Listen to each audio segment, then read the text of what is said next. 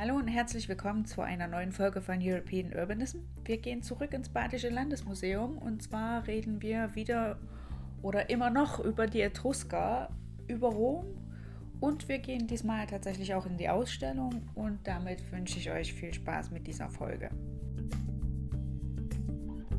Mein Name ist Susanne Erbelding. Ich bin am Badischen Landesmuseum in Karlsruhe Kuratorin im Referat Antike Kulturen. Von der Ausbildung her bin ich Archäologin. Ich bin zuständig für die römische Archäologie, das heißt einerseits die provinzialrömische Archäologie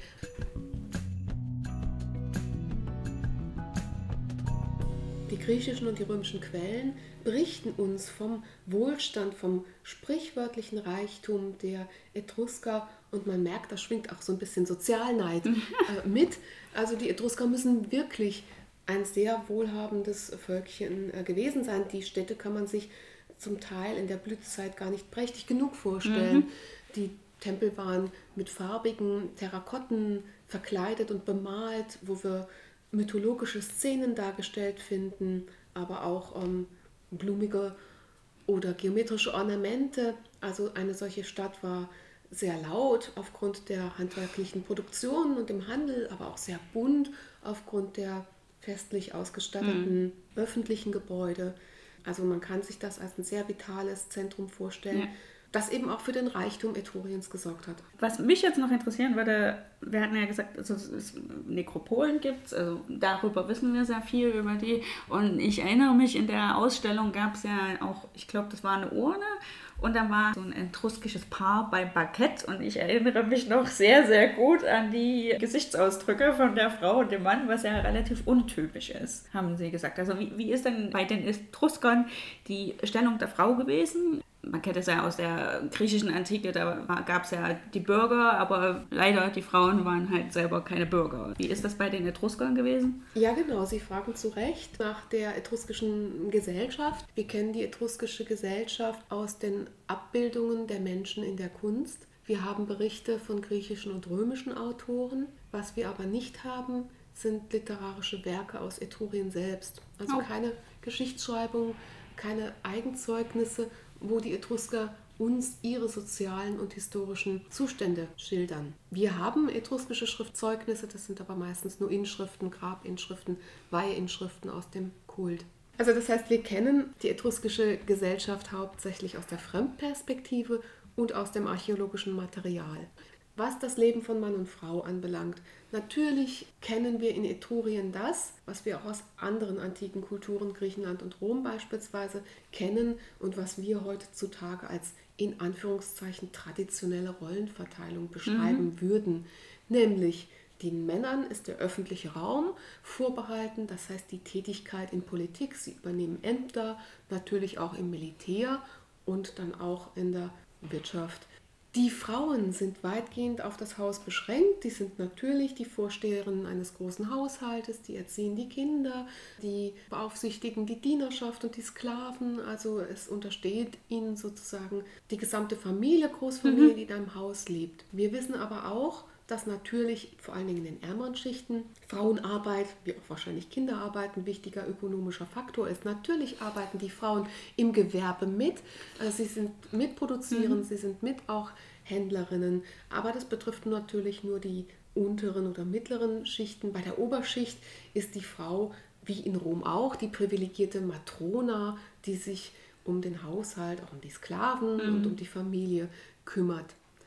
Wir können aber aus sporadischen Erwähnungen in den Quellen, aus den etruskischen Inschriften selbst und natürlich aus den bildlichen Darstellungen von Etruskerinnen rückschließen, dass die Frau ein hohes Maß an gesellschaftlicher Integration genossen hat und auch an sozialem Ansehen. Man kann nicht von Emanzipation mhm. sprechen, das gibt es nicht in der Antike, aber es sieht so aus, als wäre die Etruskerin im öffentlichen und privaten Leben und im sozialen Status stärker akzeptiert gewesen als beispielsweise die Griechin. Etruskerin durfte in der Öffentlichkeit auftreten, auch prachtvoll auftreten, okay. äh, sich behaupten.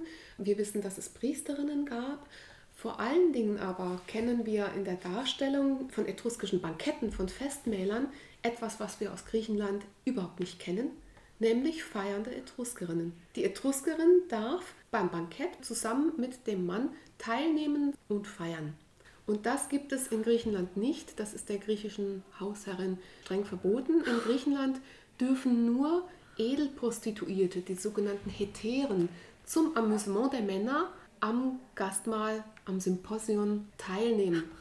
In Etrurien darf es aber die angesehene Frau tun, ohne dass es ihrem Ansehen äh, Abbruch tut. Im Gegenteil. Auch wenn die Griechen etwas anderes schreiben, weil sie das eben nicht verstehen. Die Griechen schildern die Etruskerinnen als sehr schön. Sie schreiben, dass sie sich sehr um die Pflege ihres Leibes kümmern, aber eben auch, dass sie an diesen Banketten teilgenommen haben. Da heißt es beim griechischen Autor Athenaios, der sich auf einen weiteren Autor namens Theophrast ähm, bezieht, die Etruskerinnen nehmen an den Banketten teil und sie liegen auf den Klinen, auf den Liegemöbeln neben ihren Männern und nicht nur neben ihren eigenen Männern, sondern skandalöserweise auch neben fremden Männern. Äh, die legen sich zum Gastmahl mit wem es ihnen gerade passt und konsequenterweise ziehen sie auch alle Kinder auf, nicht nur die vom eigenen Ehemann, sondern von welchem Mann auch immer. Das heißt, die griechischen Autoren dichten den Etruskerinnen eine leichte Moral an, weil sie nicht verstehen können, hm. was bedeutet es, dass die Etruskerin am Bankett teilnimmt. Da wird also projiziert, und das meinte ich mit Fremdperspektive, mit mhm. Verzerrung. Da wird die eigene Kultur auf die etruskischen Verhältnisse projiziert und etwas reininterpretiert, was absolut falsch ist. Der antike Name der Etrusker lautet auf Lateinisch Etruski oder Tuski, mhm. auf Griechisch Tyrenoi oder Tyrsenoi und die Eigenbezeichnung der Etrusker in ihrer etruskischen Sprache selbst ist interessant. Die Etrusker äh, sprechen eine vorindoeuropäische, einzigartige Sprache, die wir auch noch nicht vollständig entziffern können. Ja, die Eigenbezeichnung der Etrusker selbst ist in der heutigen Forschung etwas umstritten. Da gibt es zwei Theorien. Aber nach einer Theorie, und das schreibt auch ein antiker Schriftsteller, Dionysius von Halikarnassos, heißen die Etrusker in Eigenbezeichnung Rasna oder Rasenna. Und dieses Wort Rasna, Rasenna geht auf das etruskische Adjektiv Rasnal zurück. Das bedeutet staatlich, städtisch, öffentlich, auf den Stadtstaat bezogen. Man könnte die. Eigenbezeichnung für Etrusker frei übersetzen mit die Stadtstaaten, Leute. Super. Also so wichtig ist möglicherweise die Stadt für das etruskische Selbstverständnis. Also wir haben viel über diese einzelnen Städte gesprochen, über die bekannten etruskischen Städte, die unter den heutigen Städten liegen, also Perugia, Orvieto, aber auch Cortona oder eben Cerveteri, Tarquinia, Die etruskischen Städte waren auch zusammengeschlossen zu einem Städtebund, zu einer Interessensvereinigung. Der antike Name dieses Städtebundes ist überliefert, das ist der sogenannte Zwölfstädtebund, die berühmte etruskische Dodekapolis, die wahrscheinlich zum Teil auch einem gemeinsamen Kult gedient hat, manchmal auch der Absprache einer vielleicht gemeinsamen Außenpolitik. Aus schriftlichen Quellen ist uns überliefert, dass die Etrusker für diesen Städtebund einen jährlich einen Anführer gewählt haben, den Silat Mechel Rasnal. Okay. Silat ist der höchste Beamte der Stadt, Mechel ist der etruskische König und Rasnal ist ein Adjektiv, das heißt städtisch. Und dieser Silat Mechel Rasnal hat sozusagen diesem Bund vorgestanden. Und wir dürfen nicht vergessen, natürlich in diesen Städten leben Menschen, also zur städtischen Verwaltung. Wir wissen, dass sich die Etrusker auch von ihrer Identität her, politisch und sozial, gesehen haben als Bürger der einzelnen Städte. Das war so ein bisschen der Bezugspunkt des etruskischen Denkens. Man ist ein Bürger von Cerveteri ein, oder man ist ein Bürger von ähm, Rom. Später ist man Bürger von Rom, aber eben kein Etrusker mehr. Man hat nur noch etruskische Wurzeln als ja. Römer. Das ist eben wichtig und diese Städte wurden regiert einerseits monarchisch von Königen, aber auch von Aristokraten, später von Magistraten, also von Beamten, die mhm. jährlich gewählt werden. Oh, jährlich sogar.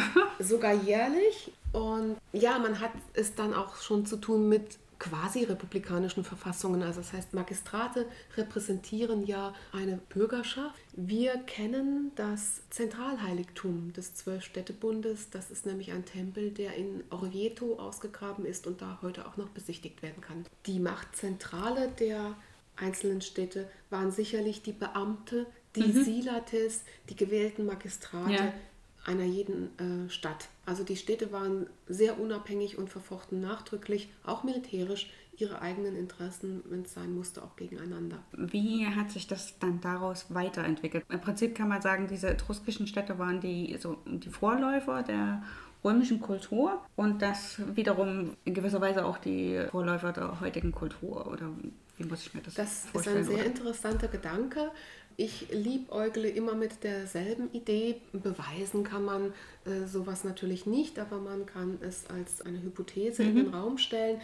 Wenn man sich die etruskische Städtelandschaft, diese sehr, sehr reiche städtische urbane Kultur anschaut, dann wird man feststellen, dass die etruskischen Städte am Übergang zur Herrschaft Roms bestehen bleiben. Rom erobert diese Städte in einem jahrhundertelangen Prozess, verleibt sie sich dem römischen Staat ein. Die Städte bleiben aber bestehen, auch in römischer Zeit, werden teilweise als römische Städte neu gegründet, bekommen eine römische Verwaltung, bekommen einen Bündnisstatus und wie gesagt gehören ja auch dann zu römischem Territorium und sie übernehmen römisches Recht. Das heißt, sie existieren im römischen Staat und später im römischen Kaiserreich weiter. Jetzt kann man natürlich die These aufstellen, dass als das römische Reich seinerseits zugrunde geht in der Spätantike auf italischem Boden im 5., späten 5. Jahrhundert nach Christus, dass diese Städte sich ins Frühmittelalter hinüberretten, denn wir kennen ja bereits aus dem Mittelalter in Italien ganz wichtige Stadtstaaten, die in der Renaissance explosionsartig zur Blüte kommen, früher als es eben in Nordwesteuropa der Fall ist. Und man kann sich überlegen, ob diese urbane Tradition, die Italien ganz, ganz stark prägt, ja auch bis ins 19. Jahrhundert, Ja. auch bis heute, ob die nicht letztendlich ihren Ausgangspunkt in der etruskischen Antike nimmt. Ich fand diese Idee immer besonders charmant und würde gerne behaupten, das ist eine Kulturleistung des alten Etruriens, die sich in die Gegenwart gerettet Ja. hat. Aber historisch ernsthaft beweisen kann man das nicht, aber man kann sich schöne Gedanken darüber machen. Okay. Also Rom war in seiner Frühzeit eine etruskische Metropole. Im 6. Jahrhundert herrschten nämlich etruskische Könige über Rom, die kennen wir sogar namentlich. Und diese etruskischen Könige werden auch in der literarischen, historiografischen, also geschichtsschreibenden Tradition Roms sehr positiv erwähnt, zumindest die ersten beiden. Das sind nämlich der Tarquinius Priscus und der Servius Tullius.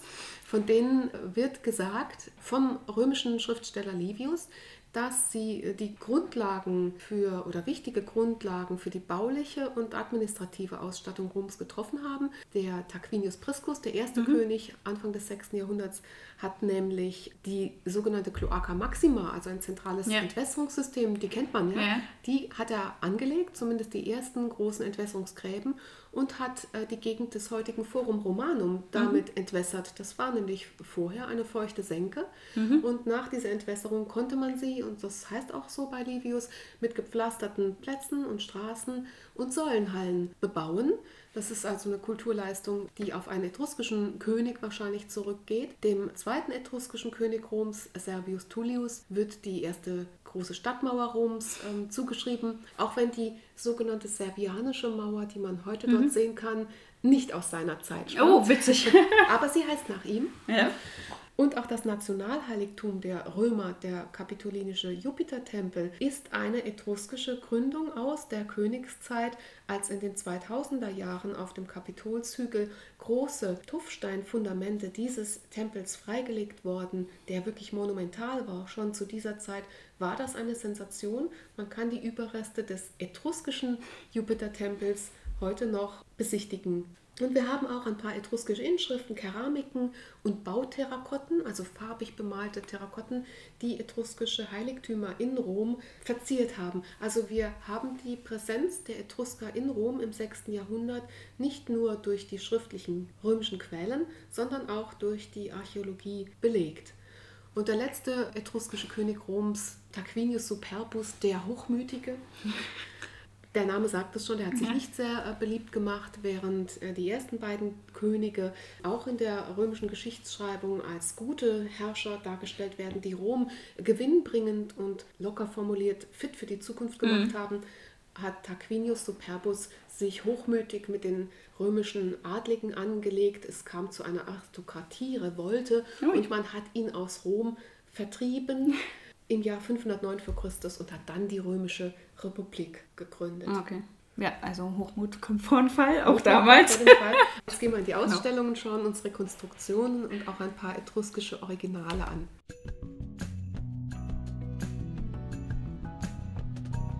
Wir befinden uns jetzt in der Dauerausstellung Antike des Badischen Landesmuseums und zwar in dem Kapitel, das den Etruskern gewidmet ist. Wir befinden uns hier im Nachbau eines etruskischen Kammergrabes. Das ist ein Grab aus der bekannten Nekropole von Tarquinia, die Tomba del Triclinio, das Grab des Tricliniums. Und in diesem Grab befindet sich eine Wandmalerei, die ein festliches Bankett darstellt. Wir sehen hier auf Klinen, auf Liegemöbeln liegende Paare beim festlichen Gastmahl und zwar Männer und Frauen, feierlich angezogen mit bunten Stoffen, mit gemusterten Bordüren, mit festlichem Schmuck. Umgeben werden sie von Musikern, also einem Doppelflötenspieler und von Dienern, die ihnen Wein kredenzen. Das Bankett hat viele Bedeutungsebenen als Thema der etruskischen Bildkunst. Es ist ein Lieblingsthema der Etrusker und einerseits stellt es natürlich eine Veranstaltung aus dem wirklichen Leben dar. Das heißt, die Oberschicht repräsentiert ihren Reichtum, ihre sorglose Daseinsfreude, ihre Privilegiertheit. Sie kann sich diese Festlichkeiten leisten. Zum anderen mag das Bankett auch das Totenmahl wiedergeben, wie es im Rahmen von Bestattungsfeierlichkeiten veranstaltet wurde. Ganz wichtig ist aber auch, das Bankett hat eine Jenseitsbedeutung, also einen Symbolgehalt.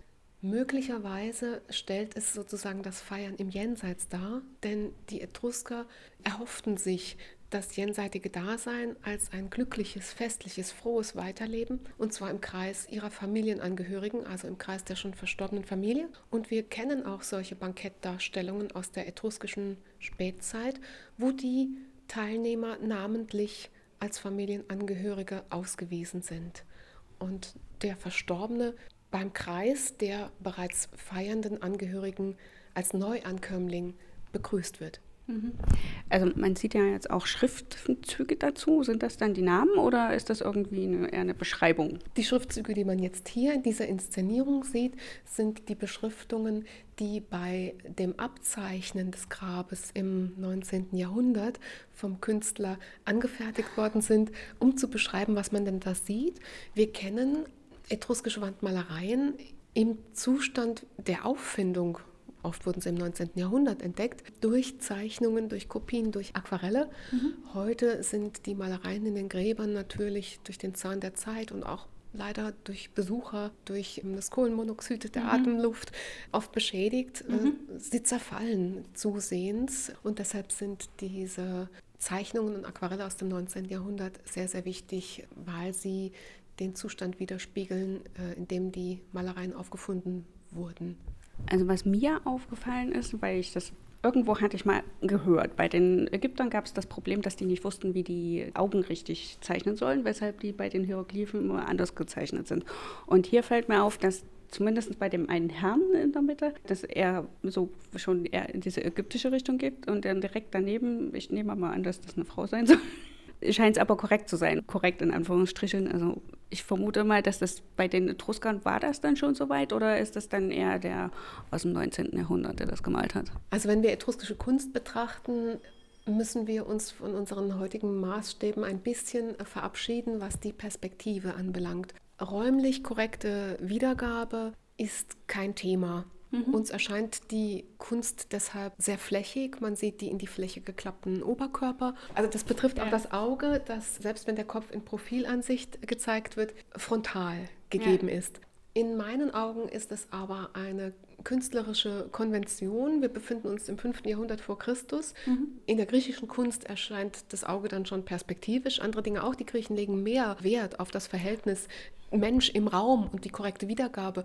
Die Etrusker arbeiten in ihrer Kunst eher formelhaft. Wichtig ist nicht die Perspektive, sondern wichtig ist, das Auge in seiner Bedeutung zu zeigen. Und das wird eben in der Frontansicht stärker deutlich. Okay. Wir haben ja als Maßstab sehr stark die Ästhetik der Renaissance, wo eben die Perspektive sehr dominant ist. Aber das ist hier einfach kein Faktor. Die Ausdrucksstärke ist wesentlich und deshalb eben das Auge im Profilkopf in Frontalansicht. Was auch bei der etruskischen Kunst auffällt, ist die Detailverliebtheit, äh, die Kleinteiligkeit und auch die intensive Farbigkeit. Das heißt, das sind Bildformeln, die sind wichtig für die Etrusker.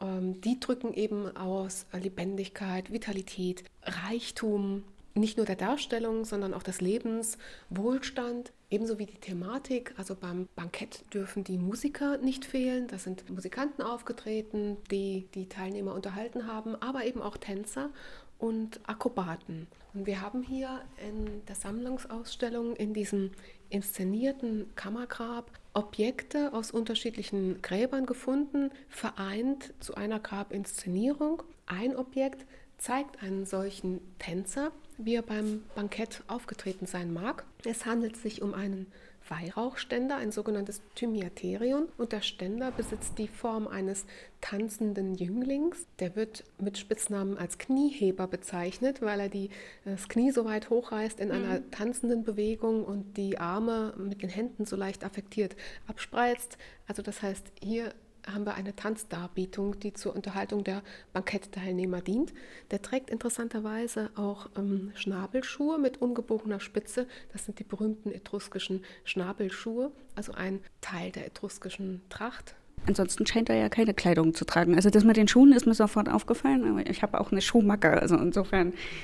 Ja, der Jüngling ist nackt in der Antike ist es ja Usus, dass sowohl die Sportler, die Athleten, nackt äh, Sport betreiben und natürlich hier bei einem Festmahl die Tänzer auch nackt sind.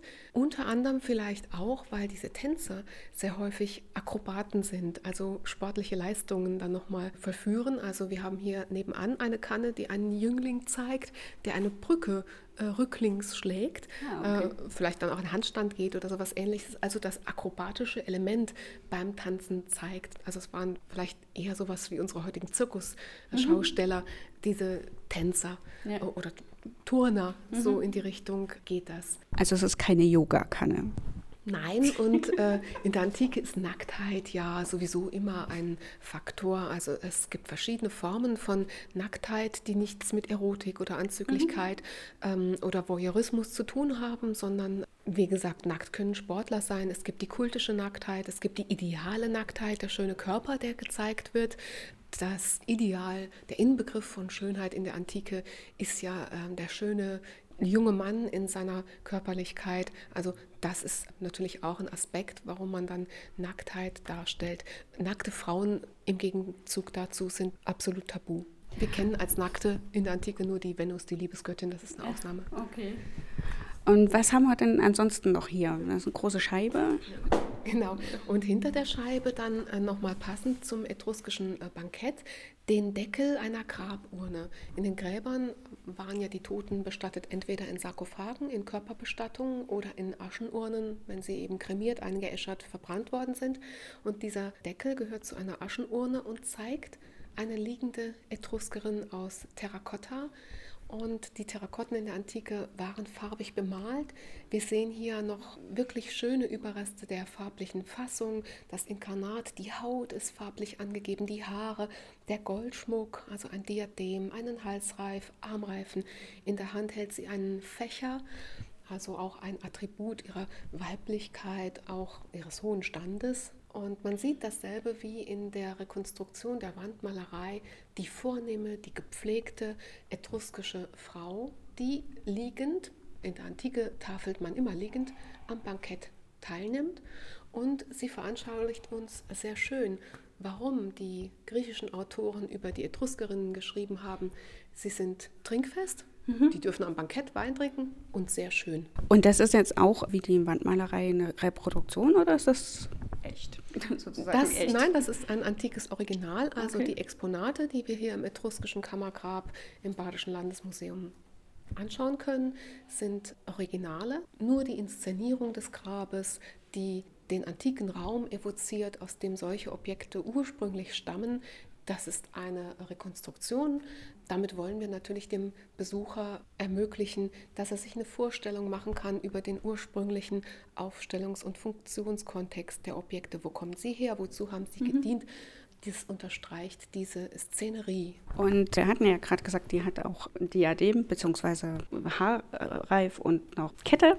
Und wir haben ja auch hier Goldschmuck an der Wand, Ketten und dann gibt es noch die Fibeln, wo ich immer nicht weiß, was das ist. Aber davon gibt es immer jede Menge in den Ja, richtig. Also ähm, es gibt äh, auch in der Antike schon das, was man später in der Kunstgeschichte Parure nennt. Das heißt also eine ganze Ausstattung der Dame mit Schmuck, ob das jetzt Ketten oder Armreifen sind oder oder eben Ohrringe. Also wir sehen hier einen sogenannten Traubenohrring, der sich aus kugelförmigen Elementen zusammensetzt und äh, mit einer sehr berühmten Technik gearbeitet ist, der sogenannten Granulation. Und Granulation bedeutet, dass man winzig kleine Kügelchen auf einem Träger verlötet oder verschweißt, da streiten sich die Restauratoren, mhm. da streitet sich die Forschung. Und diese Kügelchen, Goldkügelchen-Schmiedetechnik ist sehr, sehr typisch für Etrurien. Die Etrusker haben diese Technik, wenn nicht gerade erfunden, aber zur Meisterschaft entwickelt. Und die Granulation gilt als typisches Merkmal des etruskischen Goldschmucks. Also solche Traubenohrringe sind ganz typisch für die etruskischen Frauen. Auch nebendran die Körbchenohrringe mit den Blüten und den filigranen Mustern. Es gibt auch sowas wie Haarspiralen, okay. die man sich in die Haare geflochten hat. Und natürlich, was Sie angesprochen haben, die Fibeln. Fibeln sind antike Gewandschließen. Also man kennt eigentlich keine Knöpfe, um Gewänder zu verschließen und nutzt auch eigentlich keine Bänder, sondern äh, nadelt die oder fiebelt die.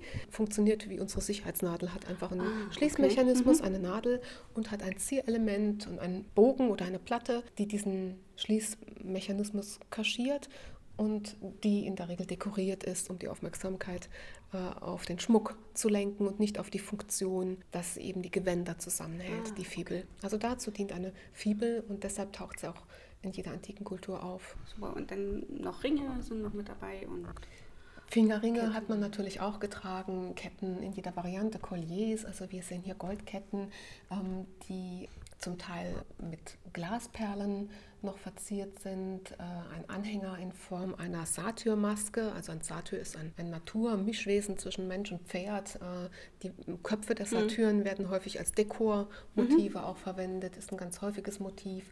Oder Blümchen, äh, vegetabile, pflanzliche Ornamente, Blättchenformen, Blüten oder wie hier Eicheln äh, bei der Goldkette. Also Naturmotive tauchen beim Schmuck auch sehr häufig auf.